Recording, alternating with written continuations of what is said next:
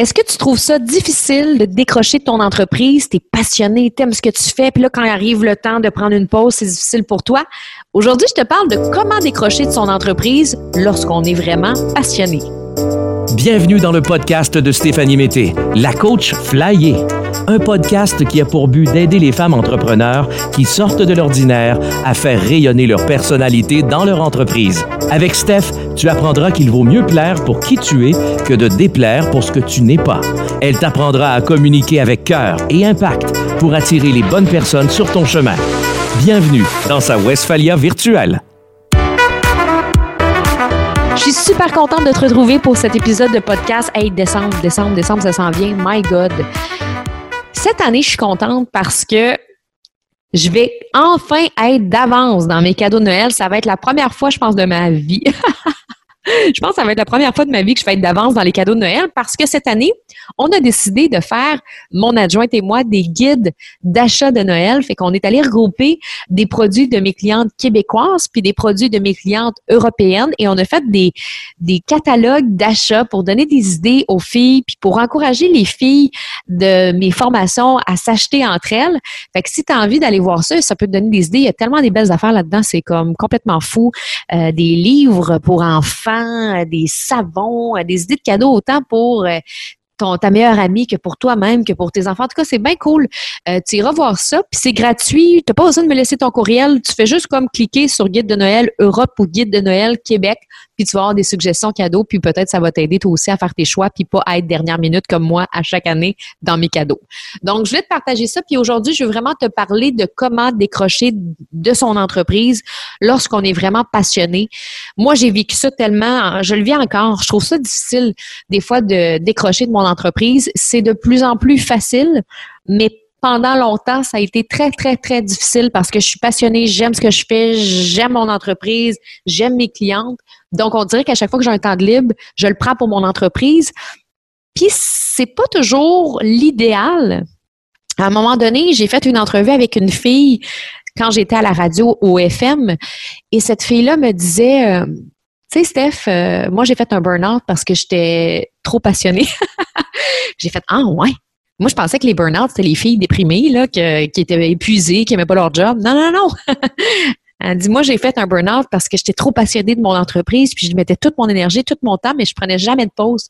Et ça m'a marqué quand cette fille-là m'a dit ça parce que, à partir de ce moment-là, je me suis dit, OK, c'est important de faire autre chose que travailler. C'est important de prendre soin de moi c'est important euh, de décrocher aussi. Donc aujourd'hui, je te donne trois trucs que moi j'utilise, trois trucs pour les filles qui sont passionnées, qui adorent leur entreprise et leurs clientes. Premièrement, tirer complètement la plug tirer complètement la plug veut dire de ne pas prendre un congé à moitié, mais de prendre un vrai congé. Si tu prends une journée dans ta semaine pour décrocher, décroche complètement. Fais pas semblant de décrocher, ce qui veut dire réponds pas à tes courriels, sois pas sur Facebook, sois pas sur Instagram. Puis si tu te considères comme une fille qui n'a pas le choix de faire les stories, si tu veux garder ton engagement, ben fais une stories le matin, puis après ferme ton cellulaire pour la journée. C'est super, super important parce que si tu veux relaxer, que tu as ton cellulaire à côté de toi, c'est pas vraiment relaxé. Tu décrocheras pas vraiment de ton entreprise. Tu vas être encore sur ton téléphone. Donc, quand moi, je prends une journée de congé, je la prends au complet. C'est beaucoup plus facile d'être en déconnexion de cette façon-là. Comme le week-end, moi, je suis pas très présente sur les réseaux sociaux.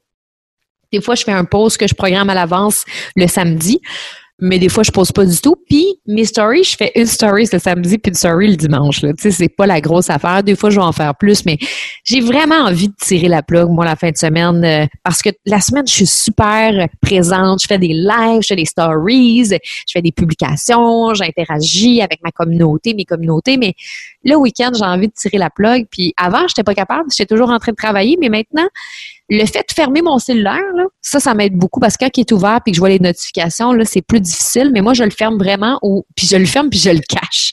je le ferme puis je le mets, mettons, dans ma chambre, mais je suis en bas. Fait que c'est beaucoup plus facile comme ça. Puis souvent, là, les premières heures d'un congé, quand on est habitué d'être constamment dans notre entreprise, sont souvent les plus difficiles parce qu'on se dit que c'est donc bien tentant de travailler, mais c'est important aussi de se préparer à cette journée-là quand tu décides de tirer la plug, moi, je te dis, mets-toi des journées dans ton agenda où c'est des congés pour toi, des moments pour toi. Puis quand tu vas euh, mettre ces moments-là dans ton agenda, ben prépare-les. Qu'est-ce que tu vas faire durant ta journée de congé? Tu n'es pas obligé de planifier au quart de tour parce que moi, j'aime quand même avoir de la liberté, mais juste de planifier une partie de ta journée, ça peut quand même aider à t'aligner. Ça peut aussi créer une, forme d'excitation, un plaisir qui fait que ben, tu vas pouvoir décrocher beaucoup plus facilement du travail. Puis on se le cachera pas, tirer la plug complètement, c'est difficile au début. Mais plus tu vas le faire, plus tu vas avoir du plaisir à le faire. Moi, je commence à être habituée de tirer la plug complètement, puis j'ai de plus en plus de fun à le faire. Au début, je trouvais ça difficile, mais aujourd'hui, de plus en plus facile. Deuxième chose, se fixer des objectifs quotidiens. On a tendance à avoir des grosses listes de choses qu'on veut faire pour notre entreprise. Moi, je te suggère de te fixer trois objectifs quotidiens que tu veux atteindre dans ton entreprise. Parce que sinon, notre to-do list ne finit jamais. Tu pourrais travailler le soir, tu pourrais travailler la nuit, tu pourrais travailler le matin en 4 heures du matin. En fait, tu pourrais travailler 24 heures sur 24. Donc, moi, j'y vais vraiment avec mon niveau d'énergie. Il y a des matins que je me lève puis euh, je suis en feu. Euh, je t'ai déjà dit à quel point des fois je me sentais comme genre euh, la reine du monde. des fois, il y a des jours de même, tu es comme Oh my God, je suis la reine du monde, je peux tout accomplir. Puis il y a des jours où tu te sens vraiment, euh, c'est quoi le contraire de la reine du monde? la princesse de la boîte, je sais pas du tout. Mais en fait, euh, il y a des jours où je me sens plus fatiguée, ça me tente moins. Donc, à partir de l'énergie que j'ai dans ma journée, moi, ce que je fais, c'est que le matin, je me fixe trois objectifs que j'ai envie de réaliser selon comment je me sens. Si je suis dans une énergie de feu, je vais aller réaliser trois objectifs qui me demandent beaucoup d'énergie, des objectifs plus difficiles à faire, des objectifs où est-ce que euh, je dois contacter des gens importants, où est-ce que euh, je dois vraiment régler des gros dossiers, tandis que quand je suis dans une moins bonne énergie, je vais me donner des objectifs plus faciles à réaliser qui me demandent moins d'énergie.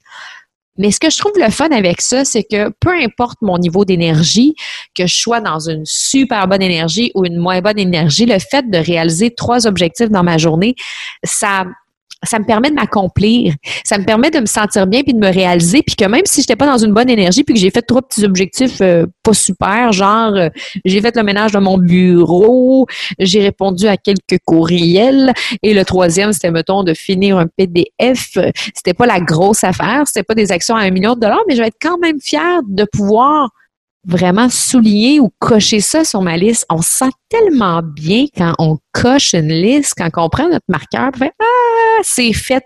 Donc juste ça, c'est comme des petits moments de célébration. Donc tu célèbres tout le temps, même si tu es dans une moins bonne journée, tu célèbres quand même que quand tu es dans une bonne journée. Fait que c'est ça que je trouve le fun avec les trois objectifs par rapport à ton niveau d'énergie. Puis une fois que tes objectifs sont terminés, ben là, tu peux prendre du temps pour toi puis décrocher.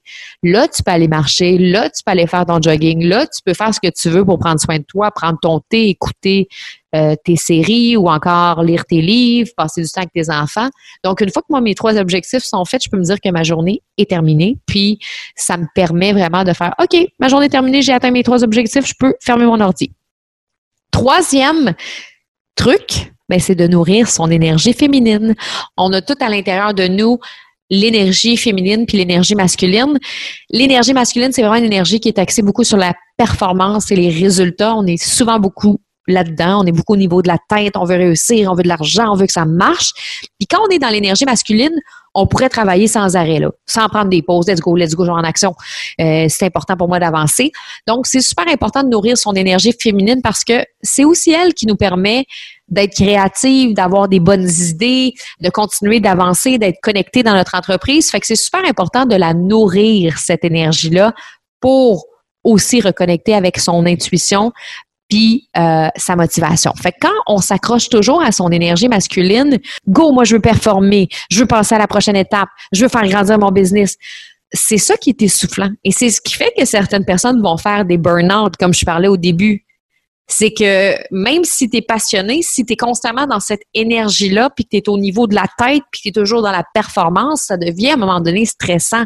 Ça a un impact sur la tête, ça a un impact sur le corps, ça a un impact sur ton niveau de stress, ça a même un impact surtout ce que tu vis dans ta vie avec tes proches. Peut-être tu vas être plus bête, tu vas être moins présente. Il y a plein, plein de, choses négatives. En même temps, l'énergie masculine, je l'adore. Je veux dire, je pourrais pas vivre seulement avec une énergie hyper connectée sur mon intuition. Tu sais, j'aime les deux parce que mon énergie masculine me permet de réaliser des grandes choses, de me sortir de ma zone de confort, de me secouer, de me botter les fesses. Puis en même temps, mon énergie féminine est là pour me garder connectée avec mon intuition, pour m'apporter de l'énergie, de la créativité. Fait que les deux sont importantes, mais la raison pourquoi je te parle de nourrir son énergie féminine, c'est que c'est souvent celle qu'on oublie parce qu'on s'oublie souvent puis c'est souvent notre travail qui passe avant nous-mêmes. Donc c'est super important de prendre soin de cette énergie-là. Euh, ça peut être euh, en faisant des exercices, du yoga, de la méditation, euh, ça peut être en marchant, ça peut être en faisant du journaling, tu sais, il y a tellement tellement d'activités qui peuvent t'aider à nourrir ton énergie féminine. Donc c'est à toi de voir qu'est-ce qui te ferait vraiment de bien. C'est rare que je dis à quelqu'un de nourrir son énergie masculine, mais ça m'est arrivé récemment de dire à ma cliente, c'est beau, tu es assez dans ton énergie féminine, tu es très connecté, on a travaillé sur tes blocages, tes blessures, euh, tu es beaucoup dans ton corps, mais là, sors de là, puis go, fonce. mais euh, je dirais que 80% du temps, je vais dire à mes clientes de nourrir davantage leur énergie féminine. Donc ça, ça peut t'aider vraiment à décrocher. Donc les trois trucs, tirer complètement la plug. Deux, se fixer des objectifs quotidiens. Et trois, ben nourrir son énergie féminine. Alors voilà. Puis si t'es pas abonné à mon compte Instagram, Stéphanie Mété, la coach flyer, je t'invite à le faire. J'ai mis le lien dans les notes du podcast. Oublie pas non plus de faire un 5 étoiles, écrire tes commentaires dans Apple Podcast. Puis nous, on se retrouve la semaine prochaine. Bye!